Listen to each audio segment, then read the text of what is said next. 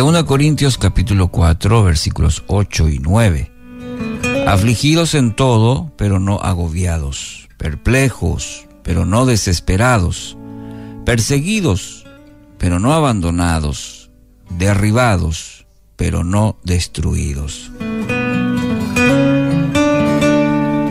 El apóstol Pablo se describe como un vaso de barro en el que se ha desplegado la extraordinaria grandeza de Dios. Ayer justamente eh, reflexionábamos sobre justamente esta parte de vaso de barro y su significado en la vida del apóstol Pablo. Sus debilidades son el medio ideal para que brille en toda su intensidad la preciosa gracia de Dios. Para ilustrar esta verdad, señala cuatro experiencias que fueron parte de su peregrinaje como apóstol. La primera consistió en sentirse afligido. Y el término que emplea en griego esta palabra se refiere a la sensación de sentirse apretado, como quien se encuentra en un lugar extremadamente estrecho.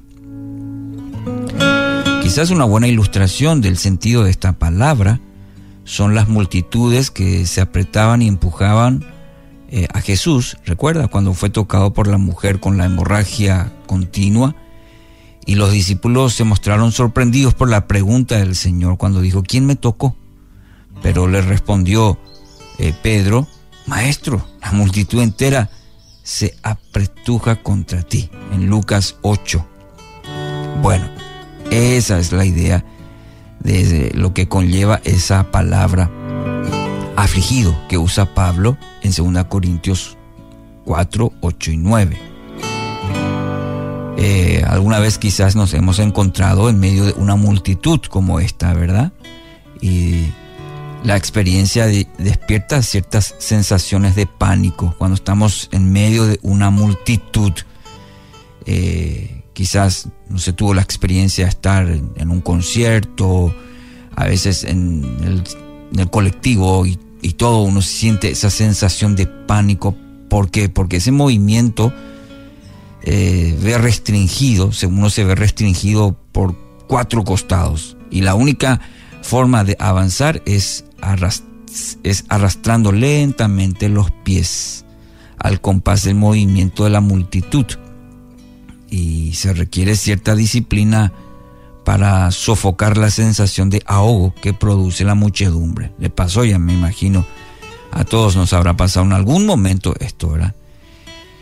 Y Pablo indica que en muchas ocasiones se encontró en situaciones donde su movimiento se vio completamente restringido, tal como le sucedió, por ejemplo, en Damasco.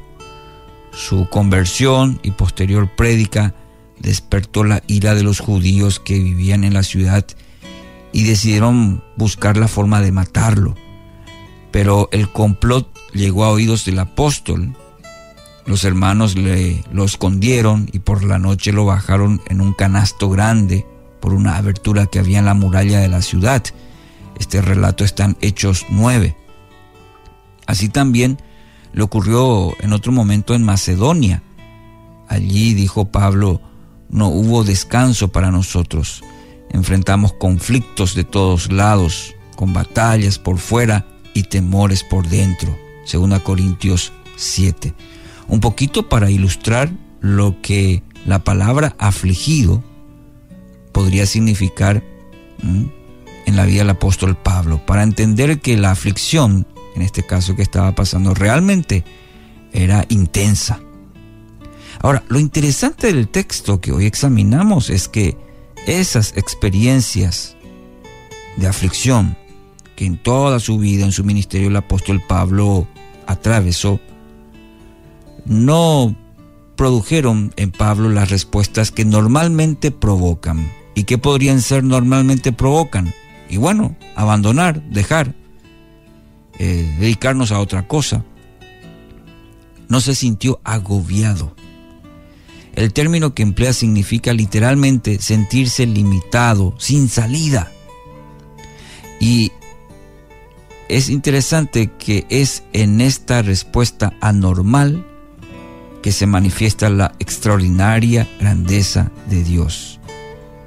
La reacción humana que hubiéramos esperado en esta situación, como ya lo mencioné, quizás de dejar, abandonar, se vio desplazada por una postura que solamente puede ser atribuida a la obra de Cristo en la vida del apóstol Pablo, de permanecer, de seguir adelante. Lo normal sería dejar, eh, rendirse. Pero ahí vemos la obra de Cristo en la vida del apóstol Pablo y lo es también posible en tu vida y en la mía. Para que esta respuesta se manifestara, sin embargo, fue necesario que Pablo fuera conducido a lugares donde las circunstancias lo acorralaban por los cuatro costados. Recuerde la palabra afligidos. Sin esa experiencia, no se hubiera manifestado la debilidad que convertía en necesaria la maravillosa manifestación de Dios en él. Es decir, sin, esa sin esas situaciones sería difícil que se manifestara la gloria de Dios. Y esta manifestación se pudo ver precisamente porque Pablo no intentó resolver esa situación con sus propias fuerzas. ¿Qué él dijo? Cuando soy, soy débil, entonces soy fuerte.